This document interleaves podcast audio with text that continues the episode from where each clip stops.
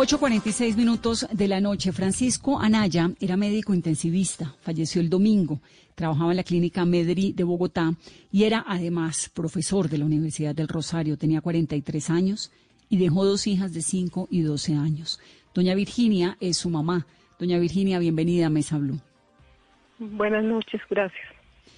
Esta entrevista tiene un único objetivo. Primero, acompañarla a usted desde el fondo de nuestro corazón y manifestarle el respeto que nos inspiran los médicos en este programa y también el objetivo de sensibilizar a la gente sobre ese drama humano que hay detrás de la lucha por eh, la vida en las unidades de cuidados intensivos que se ha vuelto un tema de obsesión para Carolina y para mí. Su hijo era intensivista, ¿verdad? Sí, señora, del Rosario, trabajaba en la MEDI, ¿Y cómo era su, vida cotidiana? ¿Cómo era? ¿Sus cuidados cómo eran? Eh, ¿En su familia? Pues, todo esto. Eh, él hacía la cesia cuando salía para el trabajo, su tapabocas, sus desinfectantes, todo, su ropa, lo que fuera. A él lo movía la ilusión de trabajar. Amaba su carrera, dedicado a sus pacientes. Él no pensaba sino cómo sacarlos adelante, cómo llegar al final triunfando para sacarlos con vida. Entregó toda su vida al servicio. Excelente, excelente. Cuando regresaba, toda su ropa quedaba afuera, mientras que se echaba todo en jabón, se limpiaba, se lavaba, se desinfectaba. Tenía el mayor cuidado de todo.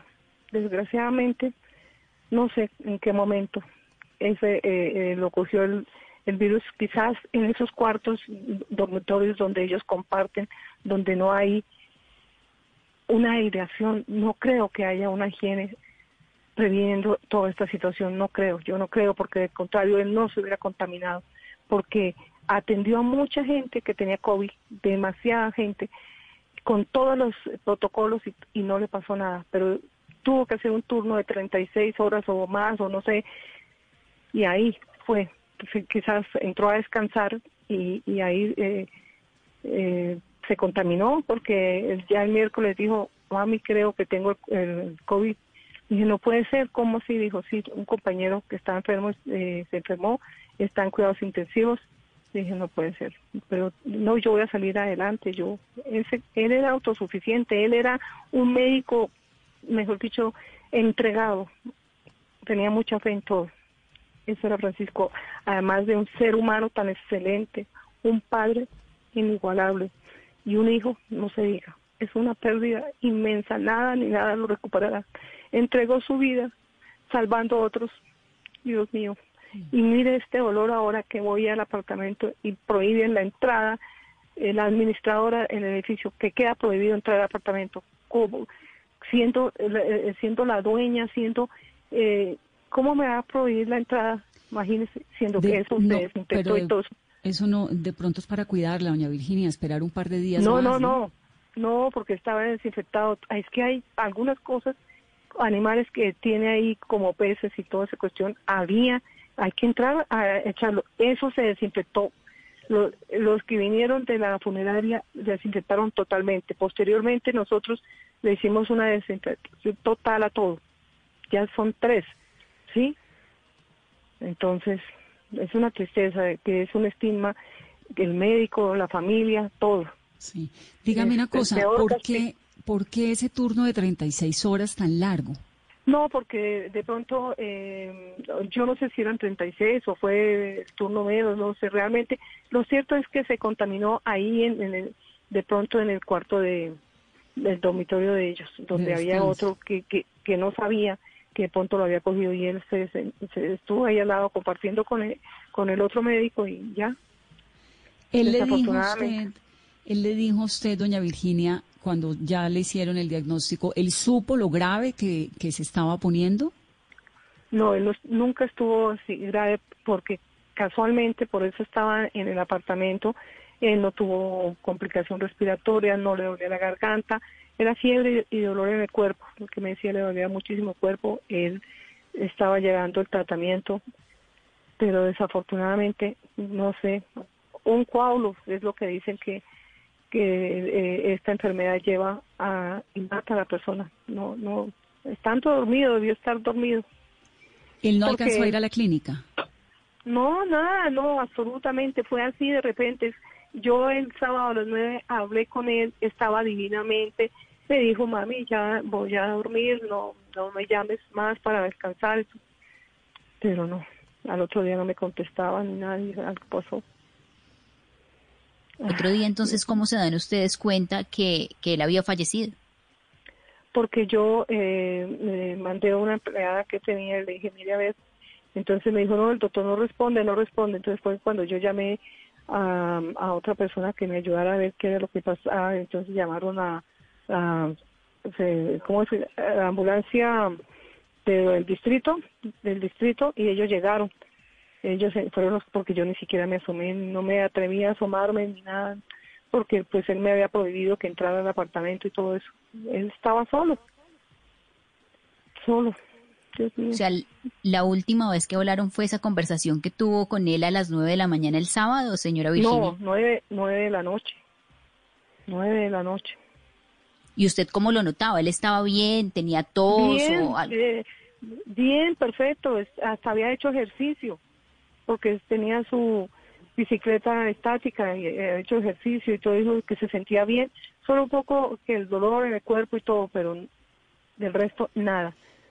Pero a él sí le preocupaba muchísimo lo, lo de los coágulos, porque él como médico había tenido que atender a muchos pacientes y la dificultad que encontraron eran los cálculos, los, los, los coágulos que se les formaba a los pacientes, que nunca pensó que a él le fuera a pasar. Doña Virginia, pues lo lamentamos muchísimo, la acompañamos en esa tristeza tan profunda y tan... No, y que la gente, yo pienso, mire, uno tiene necesidad que salir, toda la gente está desbordada, no piensan en que si no se cuidan, no cuidan a los demás. Esto se va a proliferar y no tenemos solución a la vista. Entonces yo no sé, que no, si no tomamos conciencia nosotros de cuidarnos, no tenemos que tener un policía detrás que nos diga a nosotros, no salgan, pónganse los tapabocas, eh, las manos. No, cuidémonos y cuidamos a los demás. Sí. Miren lo que nos está pasando. Sí, de acuerdo. Los médicos son insuficientes, los médicos son los que pagan el pato de todo y dan su vida y las personas no aportamos nada para ayudar. No nos cuidamos. ¿Y qué tanto la han apoyado a usted ahora en este en esta angustia desde la clínica, desde la Secretaría de Salud, digamos desde el gobierno no, distrital? Eh, eh, lo, eh, la clínica ha sido maravillosa. Yo no puedo, no tengo una queja. Los compañeros excelentes. No, yo no no tengo. La Secretaría de Salud, pues hizo lo que tenía que hacer. No sé, y, pero en cuanto a las pruebas para mí y todo y, y las personas cercanas y, y, en la clínica todo el mundo ha estado pendiente, el rector de la universidad, todo el mundo, no puedo decir, el, el, hospital universitario Medi ha, sido, ha estado muy, muy pendiente, me llaman, están, esto que es el otro dice, mire que vamos a hacer esto, mire tal cosa. Sí, ellos han estado ahí. Gracias a Dios. Ojalá Francisco desde el cielo lo pueda ver porque era un ángel maravilloso, madre, un padre ejemplar, un hijo ni se lo diga. Y como médico entregado, toda su vida entregada.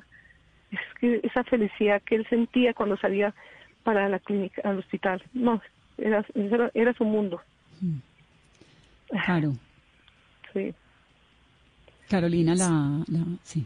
Señora Virginia, ¿y usted cómo hace para tener tanta fortaleza, tanta entereza en un momento tan difícil eh, Ay, y de ¿cómo poderle dar ese mensaje al país de que se, por favor no nos los tomemos esto a la ligera?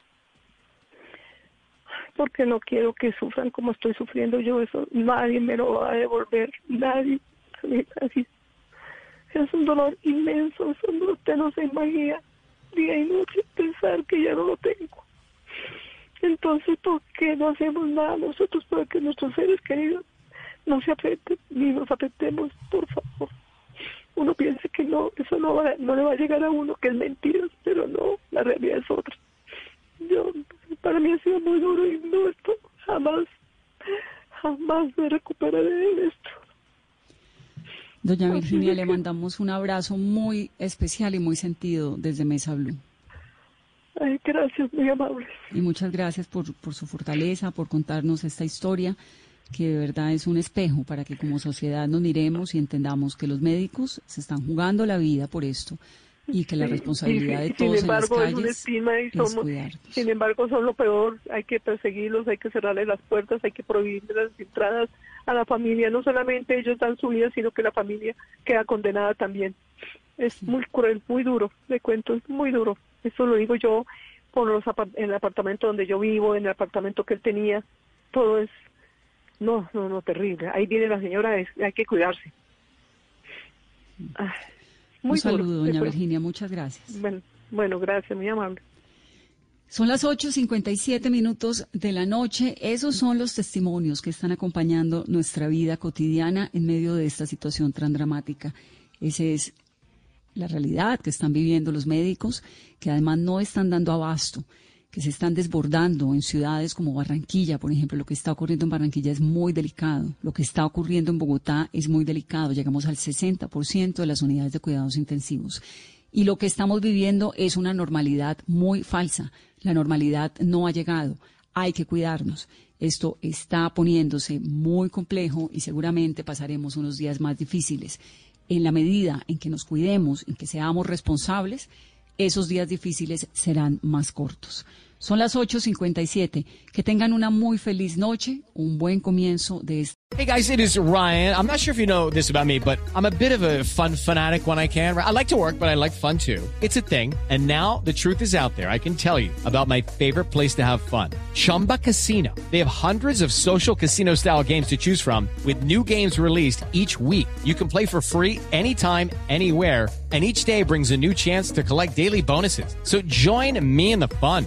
Sign up now at ChumbaCasino.com. No purchase necessary. BGW. Void were prohibited by law. See terms and conditions. 18 plus.